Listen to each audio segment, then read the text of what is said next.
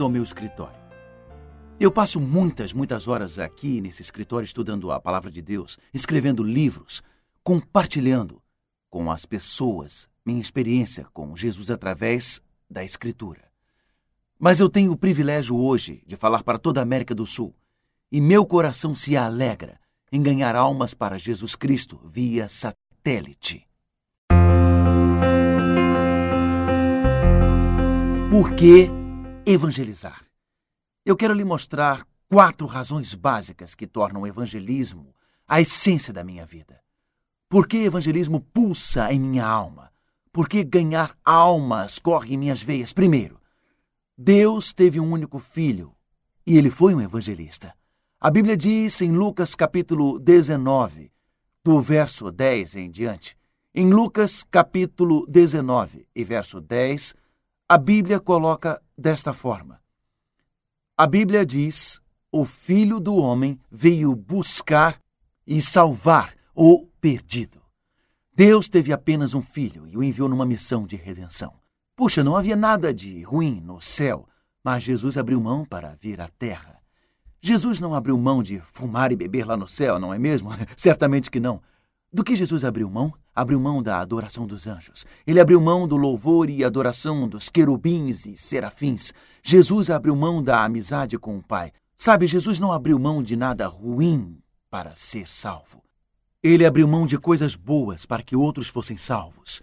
O que é o cristianismo? Cristianismo não é abrir mão de coisas ruins para que eu possa ser salvo. Cristianismo é dar a minha vida, meu tempo, minha energia, para que outros possam ser salvos para o reino de Deus.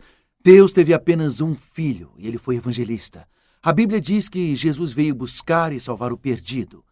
Há aqueles que acreditam que Deus vai salvar as pessoas sem o esforço humano. Se ele quisesse fazer isso, ele usaria anjos. Mas Deus escolheu no plano da salvação usar você e a mim para alcançar e salvar os perdidos. Jesus não veio simplesmente para dar melhor conhecimento às pessoas, não veio para dar iluminação, não veio apenas para mostrar um estilo de vida melhor. Embora, quando aceitamos o Evangelho, passemos a ter um estilo de vida melhor. Homens e mulheres não estão enganados, mal direcionados ou mal informados. Sem Jesus, homens e mulheres estão perdidos. Na verdade, esse é o tema principal do livro de Romanos. Se você olhar o livro de Romanos, começando lá em Romanos capítulo 1, a Bíblia descreve a perdição da humanidade. Este é um tema bíblico básico de que de que os seres humanos sem Cristo estão perdidos. Qual é a grande motivação para o evangelismo? É a paixão por alcançar o perdido, é a paixão de ver homens e mulheres, meninos e meninas salvos para o reino de Deus. E aqui está o ponto em Romanos. Em Romanos 1, Paulo apresenta a ideia de que os gentios sem Cristo estão perdidos. Ele diz em Romanos capítulo 1, por exemplo, se você olhar em Romanos 1, Verso 28. E, por haverem desprezado o conhecimento de Deus, o próprio Deus os entregou a uma disposição mental reprovável para praticarem coisas inconvenientes, cheios de toda injustiça. Ou seja, os gentios tinham a revelação de Deus na natureza. Mas isso não foi suficiente. Os gentios tinham a convicção do Espírito Santo em seus corações e não foi suficiente. Os gentios, sem o Evangelho, estão perdidos.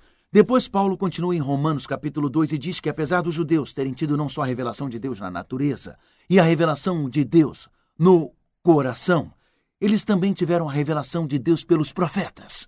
E ele diz que os judeus estão perdidos. E ele continua em Romanos 3, verso 23 e diz: Todos pecaram e carecem da glória de Deus. Portanto, Paulo apresenta a perdição da humanidade em Romanos 1, 2 e 3. Depois, em Romanos de 3 a 5, ele apresenta a justificação pela fé em Cristo, pela graça. Depois, em Romanos de 6 a 8, ele fala de santificação. Quando ele chega em Romanos capítulo 10, ele conclui seu argumento de forma poderosa e ele diz: Como, porém, invocarão aquele em quem não creram? Em outras palavras, se eu não creio em Cristo, como posso invocá-lo? E como crerão naquele de quem nada ouviram? Bem, eu só posso ser salvo se eu invocar o nome de Jesus. E eu só posso invocar o nome de Jesus se eu acreditar. E eu só posso acreditar se tiver ouvido. E ele diz: E como ouvirão, se não há quem pregue? Então, para Paulo, pregar é o modo que Deus tem de proclamar o Evangelho. E assim homens e mulheres, meninos e meninas serão salvos em seu reino para sempre. E por isso ele diz: E como pregarão se não forem enviados? E como está escrito, quão formosos são os pés dos que anunciam coisas boas. Paulo diz que aqueles que anunciam coisas boas são pessoas bonitas. Deus chamou você para a obra da redenção. Deus poderia usar anjos, mas deu a você e a mim o privilégio de ser as mãos, a voz e os olhos de Deus, de sair e ganhar homens e mulheres para o reino.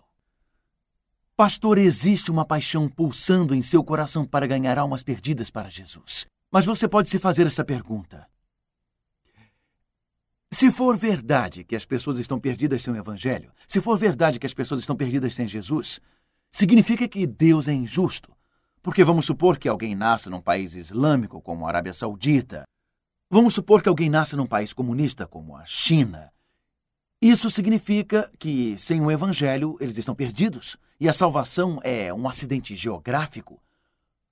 No dia do julgamento, todo ser humano terá recebido informação suficiente para aceitar a verdade de Deus. Deus se revela no sol, na lua, nas estrelas. A Bíblia fala no Salmo 19, a partir do verso 1, os céus proclamam a glória de Deus. Então, mesmo sem a revelação do Evangelho, existe a revelação na natureza, existe a revelação em nosso coração. Mas a Bíblia e o Evangelho oferecem a melhor oportunidade e a oportunidade mais clara de conhecer a Deus. Então, estamos olhando para uma moeda que tem dois lados. De um lado da moeda, Deus se revela através do Espírito Santo, independente da ação humana. Deus se revela de um lado da moeda através da natureza. Ele se revela de um lado da moeda através da providência da vida. Do outro lado da moeda, a igreja tem a responsabilidade de pregar o evangelho. Se Deus escolher salvar alguns que nunca ouviram falar do evangelho, isso cabe a Deus. Mas em relação à salvação de homens e mulheres e o lado da igreja na moeda, Deus diz à igreja: o que você faz é de vital importância para o plano da salvação e pessoas serão salvas porque você pregou a elas. Não seriam salvas se você não pregasse. Pessoas serão salvas porque você entregou um folheto. Pessoas serão salvas porque você as convidou para ir à sua casa. Pessoas serão salvas porque você deu um estudo bíblico para elas. Serão salvas porque você falou de Jesus para elas. Serão salvas porque sua igreja instalou uma antena digital e era um local difícil. Pessoas serão salvas porque você organizou um pequeno grupo e sua igreja participou ativamente. Muitas pessoas serão salvas na América do Sul por causa do que estamos fazendo este ano. E elas não seriam salvas se não fizéssemos. Mas nós não fazemos apenas para garantir a elas uma vida melhor aqui. No julgamento, Deus vai revelar que ele fez tudo o que podia ser feito para salvar todas as pessoas. Mas você e eu somos parte do plano de redenção para salvar a humanidade. Por que, então, Deus quer usar um pastor para levar sua igreja a ser missionária? Por que, então, Deus quer usar um pastor para levar sua igreja a evangelizar? Porque Deus quer que cada um de nós seja apaixonado por ganhar almas. Porque há pessoas perdidas que precisam ser ganhas para o reino.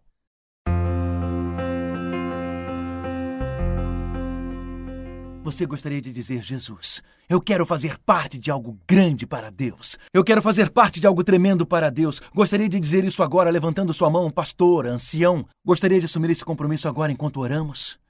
Pai Celestial, eu quero lhe agradecer. Obrigado pela liderança na América do Sul. Obrigado pela liderança da divisão. A liderança da União, a liderança da associação, quero lhe agradecer pela liderança das igrejas locais, por cada pastor, cada ancião. Senhor, estamos planejando algo grande para ti, algo que vai mover uma divisão inteira para Deus. Senhor, nos ajude nesta série de estudos. Nos ajude, Senhor, nesta multiplicação para o engrandecimento do teu reino. Que seja assim em nome de Jesus Cristo. Eu te peço. Amém.